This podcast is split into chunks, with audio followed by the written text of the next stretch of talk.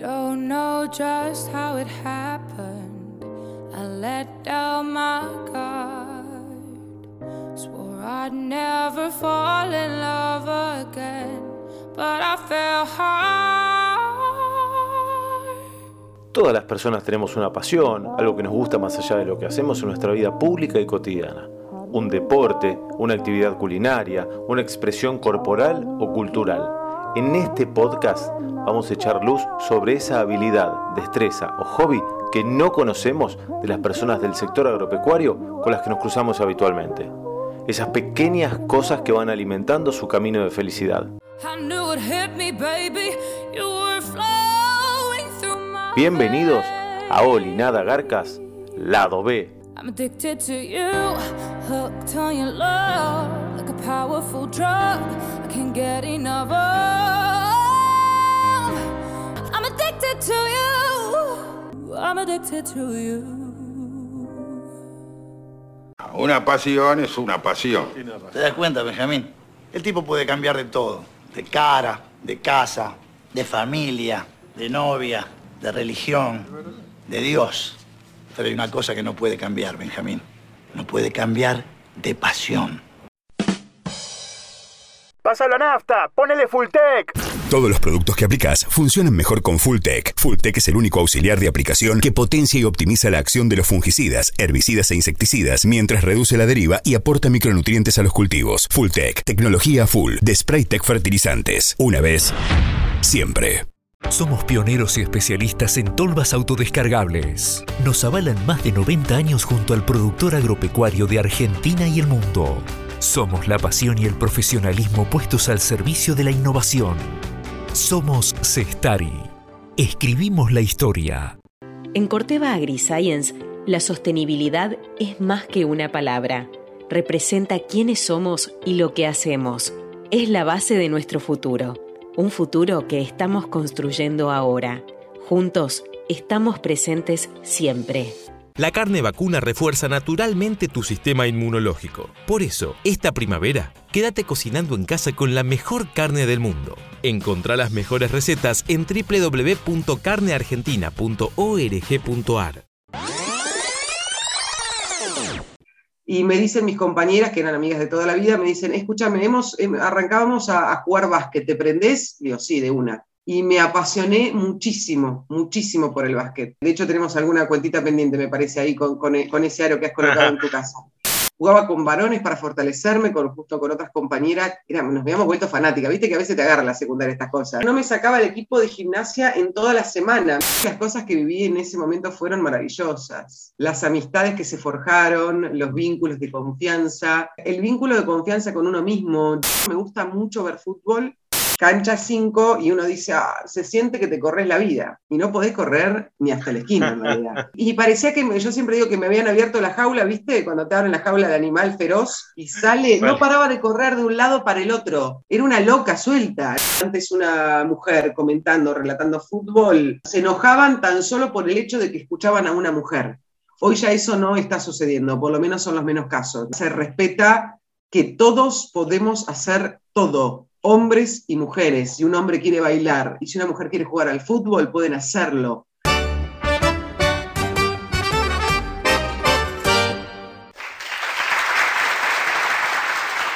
Bienvenidos a un nuevo capítulo de Oli Nada Garcas Lado B, el podcast donde la gente de campo cuenta y comparte sus pasiones más allá del campo. Firme ya, segunda temporada, nos puedes encontrar en Spotify, en Apple Podcast y en otras plataformas.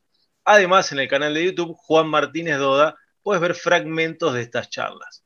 En este capítulo vamos a conocer las pasiones más allá del campo de Jorgelina Traut, oriunda de Las Flores, locutora, periodista, talentosa colega, conductora del Noti Nocturno de Canal Rural, en radio conduce. Atento. Colonia Agropecuaria de lunes a viernes de 14 a 16, donde tengo el honor de hacer mi columna desde el lote hace cinco años.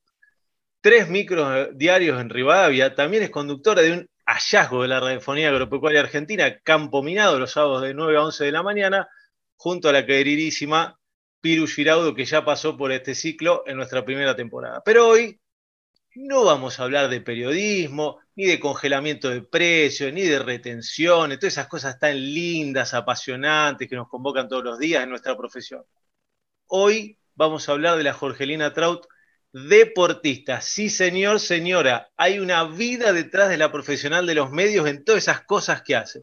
Y específicamente vamos a hablar de Jorgelina y su pasión por el fútbol. Pero no solamente como hincha, que no sé si es muy hincha o no, ni sé de qué equipo es, sino como jugadora. Jorgelina, ¿cómo estás? Qué gustazo me doy de saludarte en este capítulo de Oli Nada Garcas. Pero Juan, querido, qué lindo que me hayas convocado. La verdad que es un placer enorme para mí. Te admiro muchísimo. Siempre te lo digo, es las, esas historias que escucho desde hace cinco años, como decís, desde el lote, siempre con esa originalidad, con esa creatividad, hallando historias impresionantes. Así que la verdad, el orgullo y el placer de estar en este espacio que has creado, que es maravilloso. Eh, bueno, lo primero que te quiero preguntar es qué recuerdos, qué sensaciones tenés de, del deporte cuando eras chica. Vos cerrás los ojos y, qué escuchás, qué se te viene al cuerpo, qué anécdotas te acordás. Me acuerdo de mi pelota de básquet. Jugué, jugué básquet desde los 13 años hasta los 17, hasta que terminé el secundario. Yo tuve un paso viviendo con mi familia por Bariloche, San Carlos de Bariloche querido, eh, de los 9 a los 12. Y cuando regresamos a Las Flores, que es mi ciudad natal, yo encaraba justo octavo, porque fui la primera promoción polimodal, o sea, hice octavo, noveno, primero, y segundo, primero, segundo y tercer año del polimodal. Egresada 2000, 2001, eh, en pleno conflicto, en pleno conflicto del país. Nosotros, no, no, lo voy a olvidar más, volvíamos en colectivo de Bariloche, de Bariloche hacia Las Flores, eh, y nos cerraban las cortinas de los, del colectivo para que no veamos lo que pasaba en las rutas y, un Fernando de la Rúa que se iba, en helicóptero, como que lo tuve que leer todo después porque pasó exactamente en ese momento.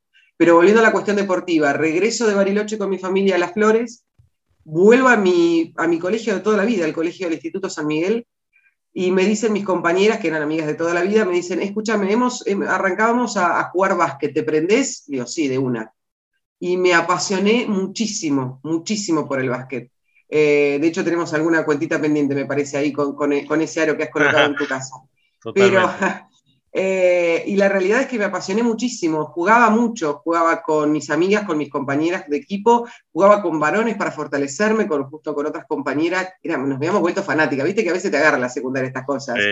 Yo creo que estaba de dos a tres horas por día y como decía, no me sacaba el equipo de gimnasia en toda la semana. Mi mamá era una cosa que era, era, era esa ropa era, era uniforme posta, más allá del uniforme del colegio, del jumper, con el saco, con el blazer, con la camisa blanca, tenía el uniforme de, de básquet, sí. Me, eh, me, gustó muchísimo, siempre. Pero bueno, lo dejé cuando me vine a estudiar. Claro, sí iba a preguntar, ¿y jugaste, bueno, hasta que te viniste a estudiar a Buenos Aires?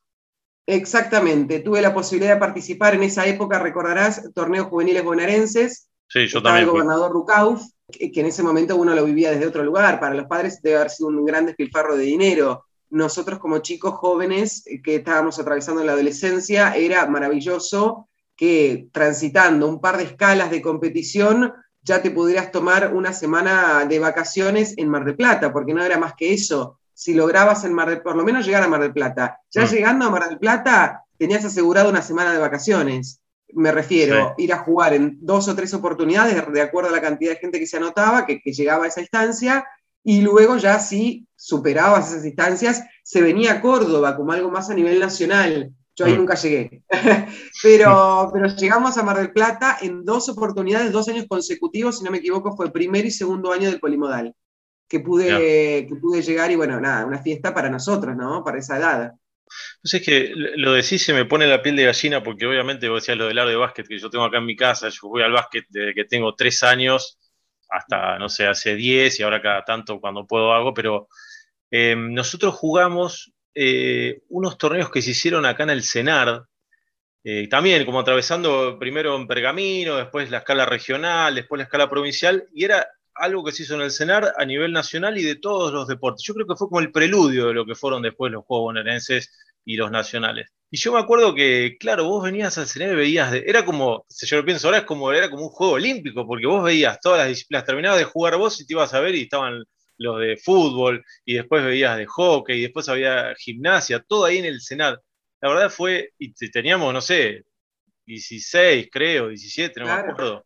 Eh, era todo un mundo alucinante para nosotros. Era maravilloso, sí, sí. A mí me pasaba también. Nosotros, de hecho, en alguna oportunidad, ya si no pasabas, estando en Mar del Plata, no ganabas el primer partido, ya te quedabas medio jorobando, como quien dice, con lo cual nos llevaban a alentar a otros florenses en otras categorías, en otros deportes, otras disciplinas, y era espectacular, he alentado partidos de volei maravillosos, eh, nada, era, fue una época muy, muy linda, de nuevo, para nosotros por lo menos lo vivís desde otro lugar, nosotros era maravilloso andar con el, el buzo que decía Rucauf atrás, Rucauf gobernador, ¿entendés? O sea, era como, bueno, era un montón, pero sí, sí, sí, después yo lo miro a la distancia, como cuando Axel Kicillof hace poco dijo que regalaba 220 mil viajes, o por lo menos había un descuento, etcétera, etcétera, no importa, pero digo, y me acordé exactamente de esto, dije, bueno, eh, lo deben haber vivido como yo vivo lo de Axel Kicillof. Una locura para mí eso, pero bueno, eh, en esa época era lo que, era lo que estaba y bueno, también lo aprovechábamos. ¿Y sensaciones qué tenés? Porque yo, es al día de hoy que yo entro a una cancha de básquet y el picar de la pelota y el rechinar de las zapatillas me hace como una cosa en el alma, en el cuerpo, me motiva. ¿Vos qué cosas eh, tenés lindas de esa época con el deporte? Y es, lo, que es lo que mencionás, eh, me pasa el día de hoy que por otras cuestiones que ya mencionaste y que vamos a contarle a, toda la gente que está del otro lado, em, al día de hoy agarro aunque sea la pelota de fútbol y la vuelco sobre, sobre el aro. Y más de una vez en alguna cosa que se quedan ahí hablando con el técnico y demás, yo, porque yo la tira, no llego ni al aro, porque esa es la realidad. Tengo tan poca, tan nula práctica desde esa época que no, no llego a la, no llego ni al aro. Pero la verdad que las cosas que viví en ese momento fueron maravillosas. Eh, las amistades que se forjaron, los vínculos de confianza, eh, el vínculo de confianza con uno mismo. Yo nunca fui titular en básquet, nunca. Eh, éramos 10, 12 jugadoras, éramos, era un equipo interesante. Veníamos de la escuela, no éramos un club ni federado ni nada, era la escuela. Y nunca fui titular, siempre fui la primera suplente. Me ¿De esforcé y ala, siempre ala. Sí, siempre ala. Y alguna vez abajo, pero pivot, pero muy poco porque la altura, si bien medio un metro setenta, de todas formas había chicas más altas, entonces eh, no, iba, no iba tanto, pero siempre ala me, defendí muy bien y me gustaba mucho. Pero, pero la realidad es esa, entonces, y siempre me forcé para ser esa primera suplente y obviamente ser titular cuando alguna, había alguna baja del equipo titular. Eh, y también creo que tiene que ver con, eso el hecho del esfuerzo que uno empieza a, construir de lo que significa esa palabra, ¿no? El deporte yo creo que a edades tempranas a todos le tiene que, resonar por ese lado. Me parece que uno en el deporte aprende y en el deporte la gente se conoce. Al día de hoy siempre digo, si querés conocer a alguien, ponelo a jugar.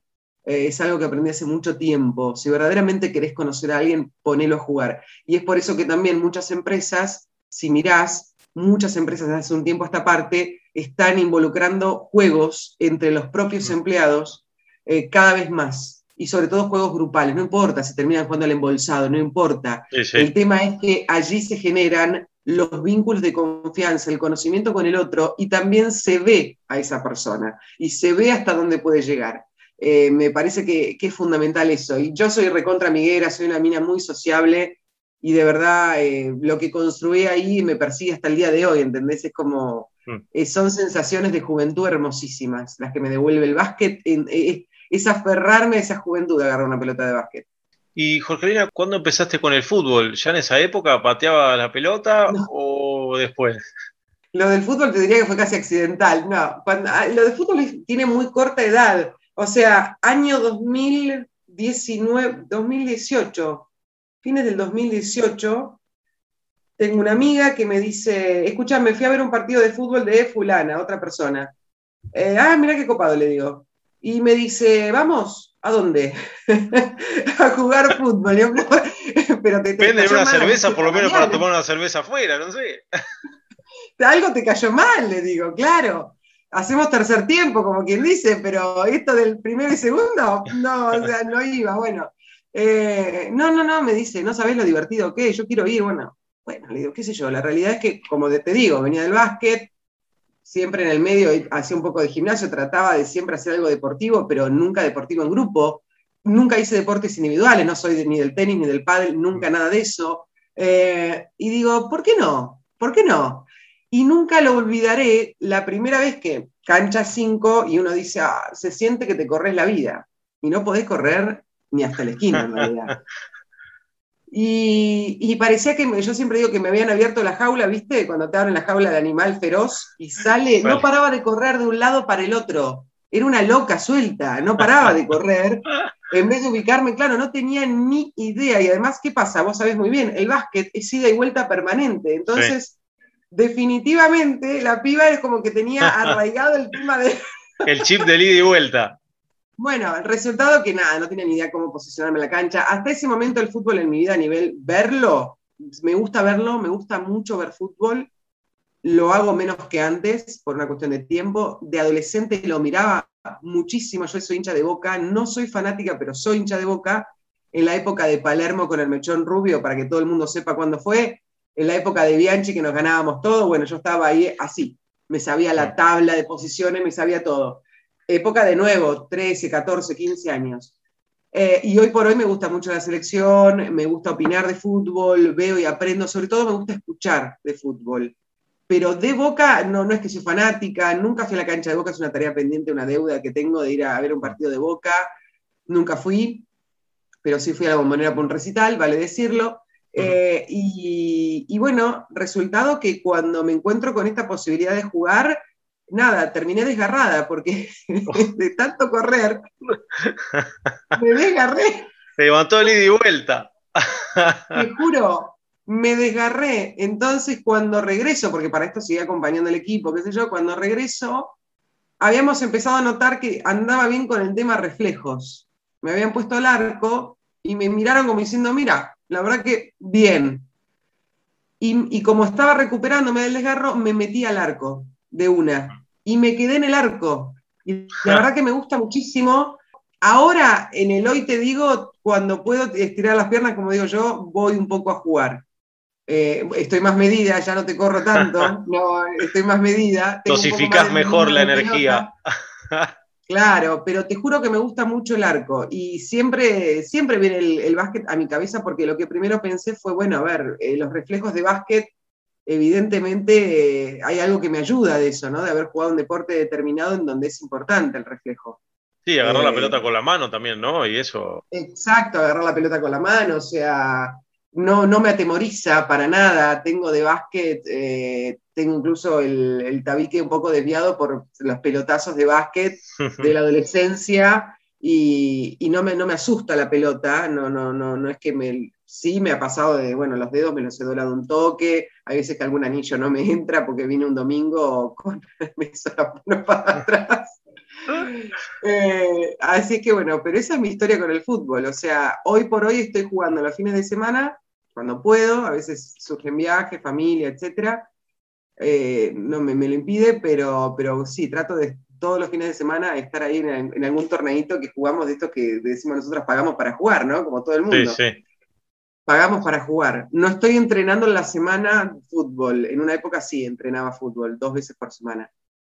Y estaba buenísimo. Hoy no puedo, hoy no me, dan los tiempos. Pero, pero bueno, ahí estamos, metiéndole, metiéndole garra para continuar. Y no sé si no se viene una, una especie de así como vos tenés tu temporada 1 de Oli Nada Garca y, te, estás con la 2. Bueno, mi temporada 2, no sé si no viene Jorgelina delantera, después te voy a contar.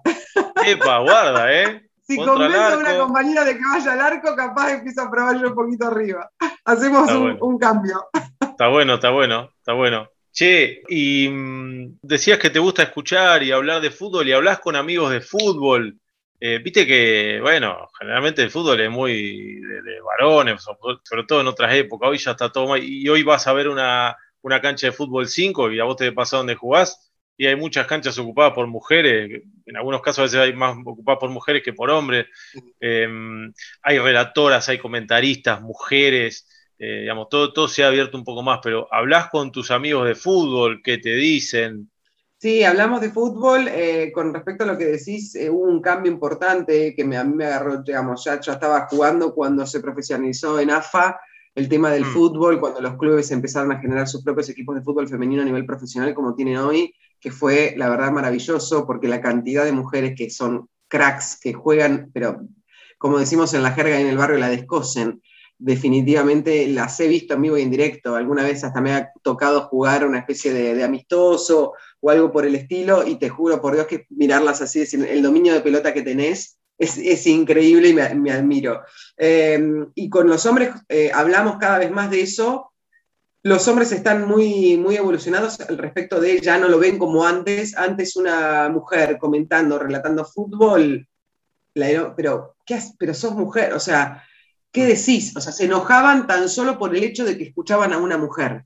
Hoy ya eso no está sucediendo, por lo menos son los menos casos, los menores, digamos. Eh, hoy por hoy ya se respeta que todos podemos hacer todo, hombres y mujeres. Si un hombre quiere bailar y si una mujer quiere jugar al fútbol, pueden hacerlo. Y hay total libertad en eso. Eh, y, si bien todavía hay alguna cuestión estigmatizante de parte de algún sector bastante machista, o mujeres machistas, porque también esto existe, son los menos. Y hay que darles tiempo, y hay que acompañarlos en el proceso, y hay que no enojarse y tratar de hablar con ellos. Pero de nuevo, la gran cantidad de hombres ha crecido muchísimo en este aspecto y respeta. Y a tal punto respeta, y esto tengo que decirlo, me encanta jugar fútbol mixto, porque el, lo limpios que son cuando juegan con mujeres, obviamente te tenés que encontrar con el tipo que esté, que se anime, que quiera jugar mixto y que entienda que no puede ir contra una mujer como si fuese contra un hombre, porque nos sacan volando, o sea, es una realidad. Desde el punto de vista físico. Exactamente, las, las, trabadas son terribles, o sea, podés dañar a una mujer jugando, aunque no lo quieras.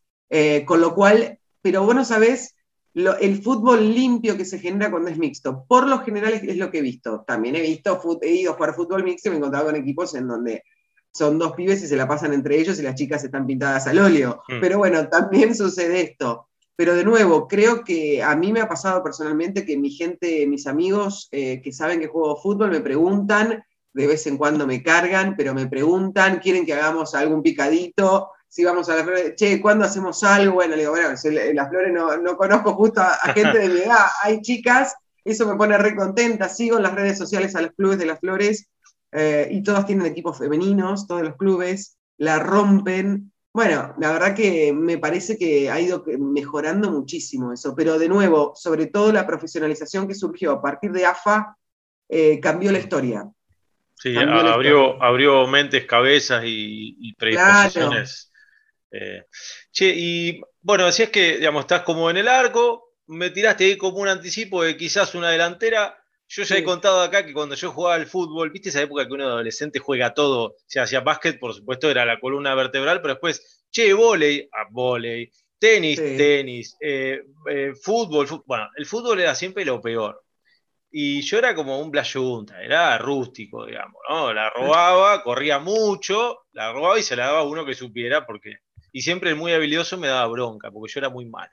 Eh, pero bueno, la pregunta es, vos cómo jugás, no sé si querés como arquera, pero por ahí el arquero no tiene tanta identificación, y si, te imaginás delantera, como quién te imaginás, digamos, jugando.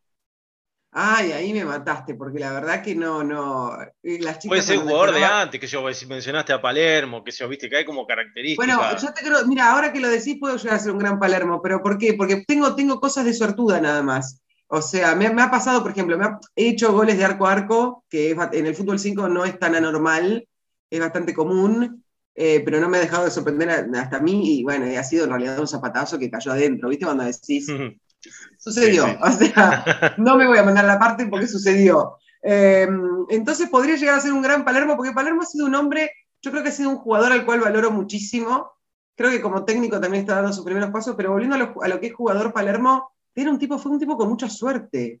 Yo, hubo un momento de Palermo que fue suerte. Y con mucha mala suerte. Todas las veces que se lesionaba, ¿te acordás de que fue a festejar? Eh, creo que en el Villarreal fue a festejar un gol y se le cayó el cartel de publicidad, que no sé si lo fracturó, no me acuerdo qué. Viste que se lesionaba, pero después volvía y el tipo te hacía el gol contra River, que cayéndose la bombonera, pateándole con dos piernas juntas, una cosa de loco. Exacto, es como que tenía rachas, ¿no? Y a, la, vez era un tipo bastante rústico, no era un tipo que tenga buen dominio de pelota, sí metía goles de cabeza a una altura tremenda, eh, pero no era una cosa que vos digas, yo no, yo no tengo un gran dominio de pelota. El otro día me pasó de, animarme un poco más, jugué un ratito como, no estaba jugando como delantero, estaba jugando como defensor en ese momento. pero me animo a meter un poco más. Soy molesta. A ver, lo que creo que lo que me dicen mis, mis, compañeras, que son mis amigas, me dicen, lo que pasa es que lo que tiene de bueno es que sos molesta. Y por la altura meto pata y te saco la pelota rápido. O sea, es como que si te voy siguiendo a la hora de marcarte y voy a tener más chance de sacártela. Eh, y corro bastante rápido, no, no he perdido en eso la, cosa de, correr. Eh, también me, llega un momento donde necesito un pulmotor, ¿no? Pero me pasa eso también, pero, pero bueno, hacemos lo que podemos y lo mejor de todo es que te divertís mucho, que el fútbol es, es un gran cable a tierra. A mí lo que me pasó con el fútbol fue eso, un gran, gran cable a tierra. Hmm. Che, Jorge, te hago la última, por ahí lo decías recién, eh, pero la última es qué emociones te despierta el fútbol en particular. Cuando, digamos, yo me imagino, ahora no estoy haciendo de manera regular una actividad, pero esperar el fin de semana para ese momento, ¿no? ¿Qué, cosas te despierta? ¿Qué emociones? qué gratificaciones? el encuentro, el encuentro con, el equipo, el encuentro con mis amigas me genera una, gratificación enorme. Es un ratito en donde nos vemos, es un ratito en donde tal vez hasta, hasta llegamos a, si no tenemos ese, tercer tiempo, que al principio lo teníamos religiosamente, pero bueno, la vida se va complicando y el tercer tiempo también se complica. Pero de todas formas llegamos a conversar un, cachito de cómo está, de cómo estuvo la semana, de lo que viene, y eso me es muy, eso muy, muy gratificante. Y sobre todo, eh, eh, esto que decía antes de el tema del cable a tierra, ¿no? que para todas es igual, o sea, cada una tiene su historia, su vida, sus problemas, su trabajo, su familia, su pareja, su no pareja. Em, y la realidad es que lo que te devuelve el deporte en conjunto, y especialmente cuando te, te gusta y lo vivís desde, ese lugar tan, tan apasionante, es ese cable a tierra, esa pelota que rueda y no pasa más nada en el mundo durante ese rato. Mm. Yo ahí me olvido de todo, es como que uno pierde un toque de identidad, en el sentido de que em, no, no, no estoy pensando en el periodismo agropecuario, ni en mi familia, ni en mi pareja, no estoy pensando en nadie. O sí, capaz por momentos, eh, pero estás pensando en eso, que, en eso que rueda y en eso que tengo que agarrar. Y siempre lo que hago es, em, cada vez que me posiciono en el arco antes de arrancar un partido, lo que pienso es, bueno, me voy a divertir. Voy a seguir la pelota y me voy a divertir. Porque a veces también me ha sucedido, soy una mina muy exigente y, y me autoexijo muchísimo. Y a mí me metes un gol y me matás por no decir otra cosa. ¿Entendés? O sea, y, no, y no llego a veces a comprender esto de, bueno, pero sos el último jugador, antes que vos nos equivocamos todos para que llegara la pelota hasta vos. En el fútbol 5 es todo tan rápido, todo, todo, el tiempo tan rápido, que estamos todos involucrados en todas las posiciones prácticamente, ¿no? A veces a mí me pasa que salgo y vienen a cubrirme detrás de una compañera para sacarla con el pie, de última. Eh, pero yo soy muy exigente, entonces como me exijo a mí, para que, para que, porque quiero ganar, empecé a relajarme y empecé a, divertirme más aún en este último tiempo de, vivirlo relajado. Entonces, más lo disfruto, más me río, hago reír al resto, porque tengo salidas de tipo, de, no, al estilo, no, al estilo nuestro arquero, que es un genio, el arquero de la selección argentina de fútbol, el Dibu, el Dibu Martínez, eh, pero sí de hacer comentarios, o tiro palabras, eh, ¿cómo decir?, sofisticadas para el fútbol. Tengo anécdotas, por ejemplo, de estar cubriendo, bueno, un, tiro de esquina, un córner, y agarré y decir, cuidado con los ingresos, y se tuvieron que reír todas, o sea, los ingresos le clavé, o sea, a decir, y tengo, saco palabras que son muy propias de mías, de la profesión, de mi labor, de toda la, y no tienen nada que ver con el fútbol. y, se han reído bastante, sí. O bueno, capaz que le grito a una, llévatela a tu casa, como diciendo, bueno, perseguíla eh, cuando quiero que haga un uno con uno, que esté en la marca, viste, bastante aceitada, digo, bueno, llévatela a tu casa, viste, y nos Sí, sí, sí. Sí, está bueno. Son las emociones más gratificantes que hay. Está bueno lo que decís porque mm, yo conté acá una vez que una vez hice el ascenso al volcán Lanín, de una manera medio inconsciente, porque yo no hacía ni, ni trekking ni nada, pero obviamente era más joven, fue hace más de 10 años. Y fui porque un amigo había ido y digo, bueno, voy. Y, yo me acuerdo que en ese momento, ese ascenso, que la última parte es con hielo, nieve, con crampones, digamos, todo, era, yo cuando dije, ¿qué carajo hago acá? Nunca hice, subí nada. Y, lo único que me acuerdo era que yo lo que pensaba, lo único que pensaba en ese momento era un pie atrás del otro. Y yo veía los pies del que iba adelante, porque íbamos subiendo en fila india. Y por ahí te pasaban minutos y, una hora, y lo único que estabas pensando era en ese pie adelante del otro. Entonces la cabeza se despoja de todas las otras preocupaciones, todo, y pensás solamente en eso. Y está bueno lo que decís de, pensar, si bien uno obviamente a veces en el partido hay que pasar a los jugadores profesionales que miran la tribuna, ven el bigote de uno, yo qué sé, no sé, pero eh, uno, digamos, se concentra mucho en, la pelota, en el juego y demás, y, y, pensás solamente en eso, y está buenísimo, porque en este caso te, descarga, ¿no? Totalmente, totalmente, es maravilloso, es maravilloso, eh, es muy mindfulness. Eh, eh, alguna vez hice, hice mindfulness y es, es verdaderamente es el aquí y ahora y es el, el dejar pasar otro tipo de pensamientos que, no, que, hasta te diría casi de forma involuntaria. Si ve la técnica de mindfulness es para, hacerla de manera voluntaria y para lograr que, uno pueda concentrarse en lo que está haciendo en el momento. Em, esto es absolutamente involuntario. creo que yo creo que la, la, pasión misma que te genera el juego, ¿no? Y es, es, fantástico, es fantástico. A mí yo realmente lo tomé como una, una, terapia y creo que a vos te habrá sucedido con eso, que la verdad coraje enorme lo tuyo, señor, aplauso eh, con, el tema de, lo que significa el trekking, del volcán Lanín y demás, pero eh, definitivamente es una terapia, es maravilloso. Totalmente. Bueno, Jorge, llegamos a la última parte de, este podcast, que es el decálogo de Oli Nada Garcas. La idea es armar un ping-pong. Hay algunas eh, respuestas que ameritan alguna breve explicación, pero la idea es que vaya y venga. Y la primera tiene que ver con cuál crees vos que o sentís que es tu lugar en el mundo? Hmm. Yo creo que sacarlos de Bariloche. Hmm. ¿Y un país o ciudad que te gustaría conocer y por qué? ¿O qué curiosidad te da, digamos? Quiero conocer Italia. Estoy hace un rato largo diciendo quiero conocer Italia, lo más que pueda. No sabría decirte eh, un, lugar puntual de Italia, pero la costa malfitana, por ejemplo, sería un lugar o el lugar. Eh, bueno, Roma, imagínate que también. Pero quiero conocer toda Italia. Es como una, cuestión que tengo ahí muy pendiente. No conozco nada de Europa. No conozco nada de Europa.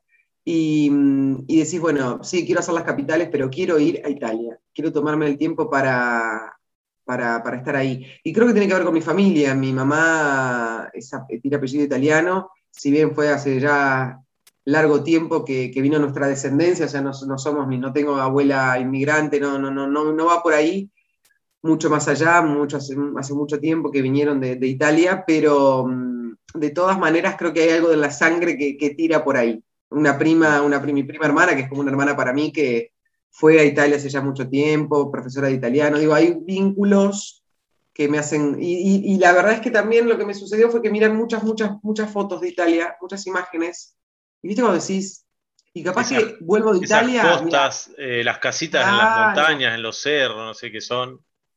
Tremendo. Es maravilloso. los colores, las construcciones, las cuestiones más naturales. La verdad que sí, y, tal vez si vos me decís el día de mañana volvemos a encontrarnos en este espacio y, fui a Italia y te digo, mi lugar en el mundo es Italia. Porque mm. la realidad que te digo San Carlos Bariloche es algo que, siento, pero no lo siento a pleno, digamos. Es como si todavía no hubiese encontrado yo mi lugar en el mundo. Tal mm. vez Buenos Aires para mí es un lugar maravilloso, lo que pasa es que lo vivimos como lo vivimos y eso no nos permite disfrutarlo. Pero mm. eh, yo cuando me quedo mirando Buenos Aires me maravillo sola de un montón de cuestiones. Las Flores es mi ciudad natal, pero no es mi lugar en el mundo. Yo creo que más adelante todavía no lo he descubierto. Me parece que esa es la mejor respuesta para eso. Está bueno, sí, está bueno. Eh, ¿Tu comida favorita? asado con ensalada de rúcula y parmesano. eh, ¿eh? A lo sumo, bueno, te puedo hacer un bife de chorizo. Tiene que ser carne vacuna. Sí, carne vacuna. Después eh, negociamos el corte. ¿Vino o cerveza? Vino. Vino. ¿Una serie o una película que te guste, que quieras recomendar, que te haya gustado? Bueno, mi favorita, te puedo decir. Un lugar llamado Notting Hill, o Notting Hill solamente. Es mi película la escena esa en la biblioteca, cuando llega ella, es increíble. Amo esa película. Em, ¿Casualidades o causalidades?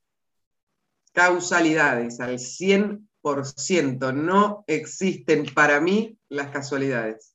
Em, si tenés tatuaje, ¿cuál te gusta más y por qué? Y si no tenés, o incluso si llegas a tener, ¿qué te, qué te tatuarías y por qué? Eh, hace un tiempo me hicieron esta pregunta y no tengo tatuajes, sigo sin tenerlos. Hace poquito estuve con una chica que tatúa y muy bien y le dije, no ha llegado mi tatú todavía para hacerlo, va a llegar, en algún momento sé que lo voy a hacer. ¿Qué me tatuaría? Eh, la frase sería me hago cargo.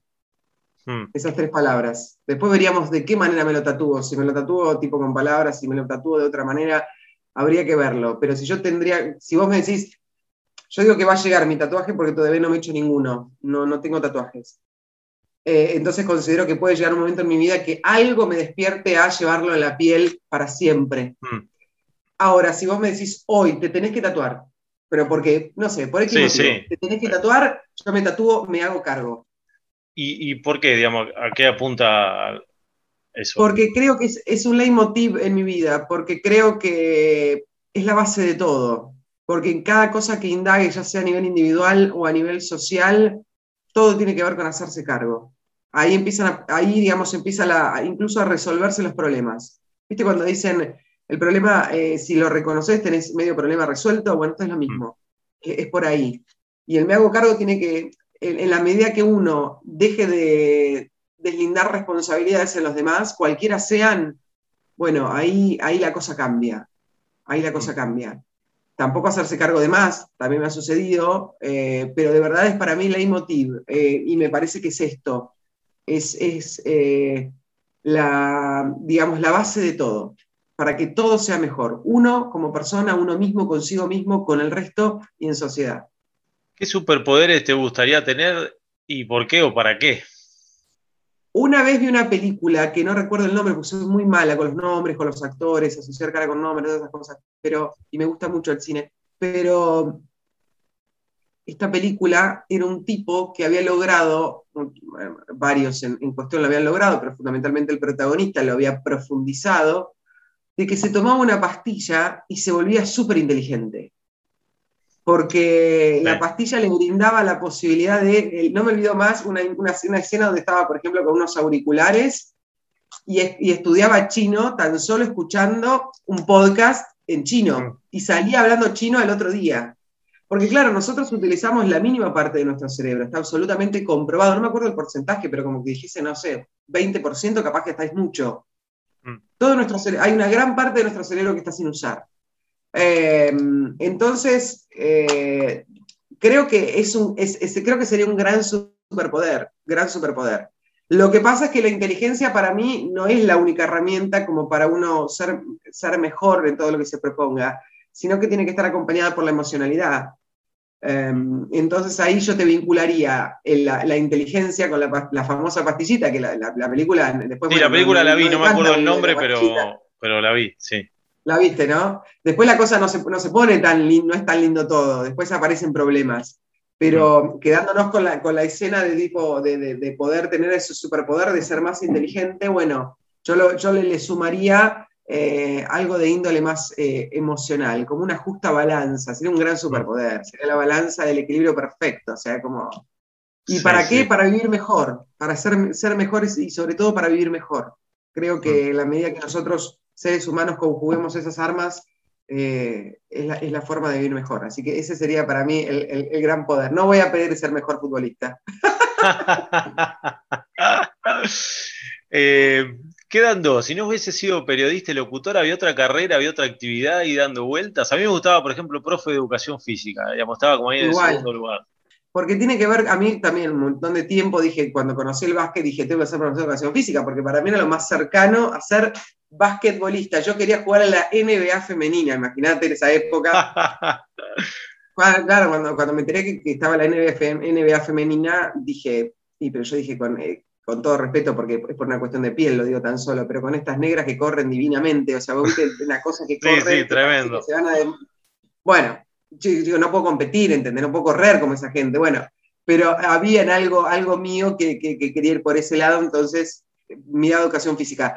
Ahora bien, cuando mm, dije, pará, pero educación física tiene la vuelta carnero, el rondó, la gimnasia artística, y no me gusta, o sea, no, no, viste, cuando, Pero antes de eso, antes de eso, la carrera que, que también me gustaría, digamos, hay varias, fue educación física, y fue nutricionista, porque soy una fanática del tema alimentos. y de temprana edad me empecé a informar mucho sobre el tema alimentos y hoy por hoy estoy más metida que nunca en el tema alimentos.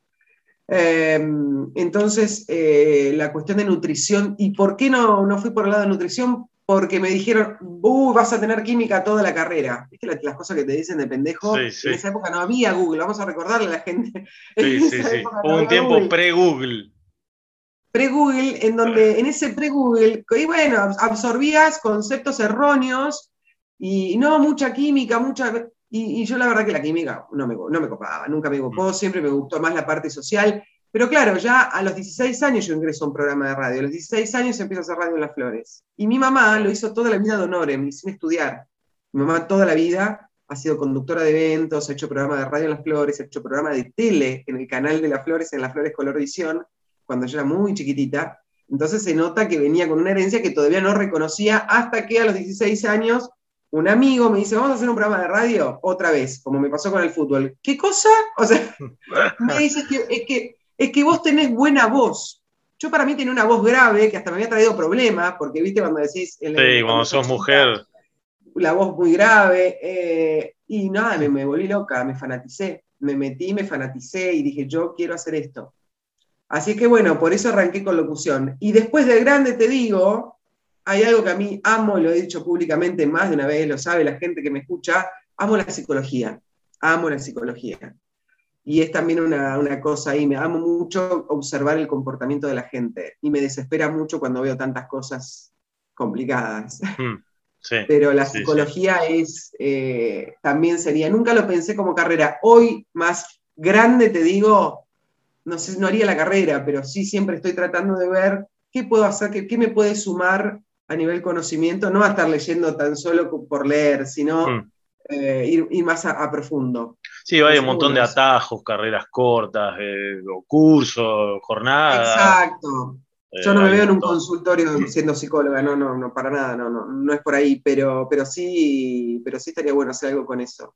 Bueno, y la última, te dejan volver el tiempo atrás a presenciar, a revivir algún momento del pasado, ¿a dónde volvés y para qué? Puede ser un momento de tu vida para revivirlo, o puede ser un momento, yo qué sé, un momento deportivo, un momento histórico en la historia de la humanidad, el que vos quieras. ¿A dónde irías?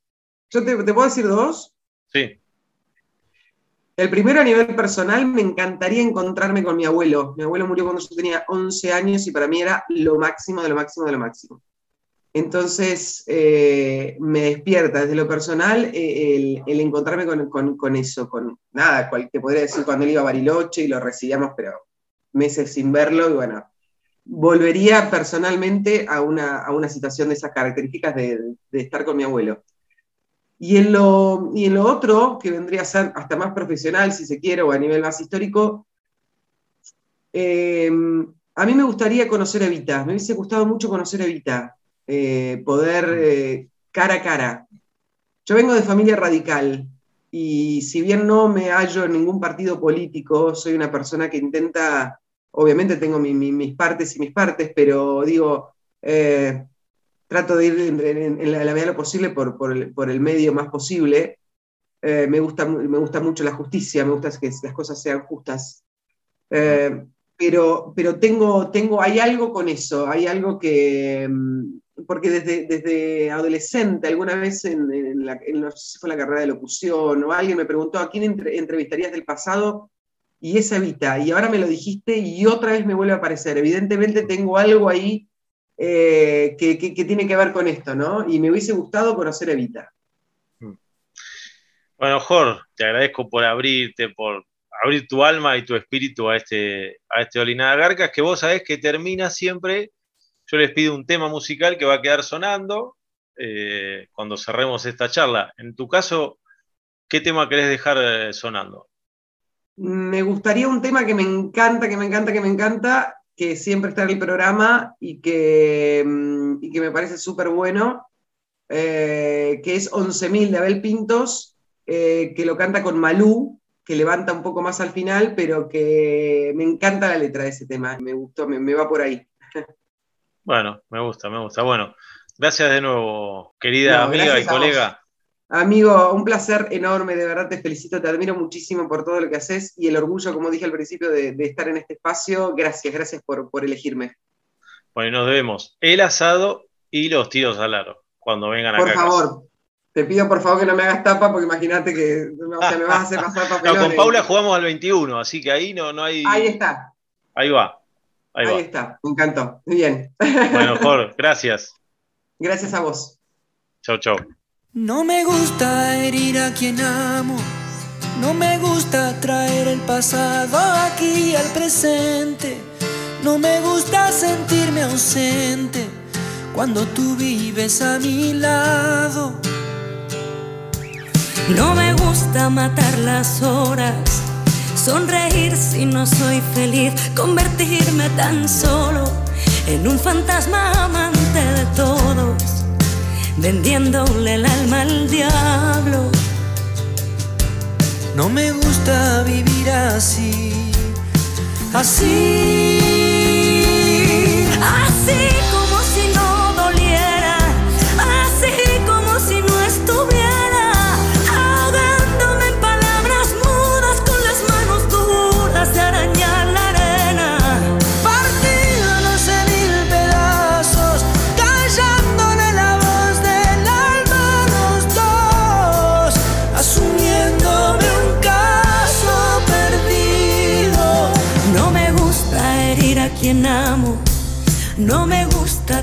el pasado aquí al presente. No me gusta sentirme ausente cuando tú vives a mi lado. No me gusta matar las horas, sonreír si no soy feliz, convertirme tan solo en un fantasma amante de todos, vendiéndole el alma al diablo. Me gusta vivir. Así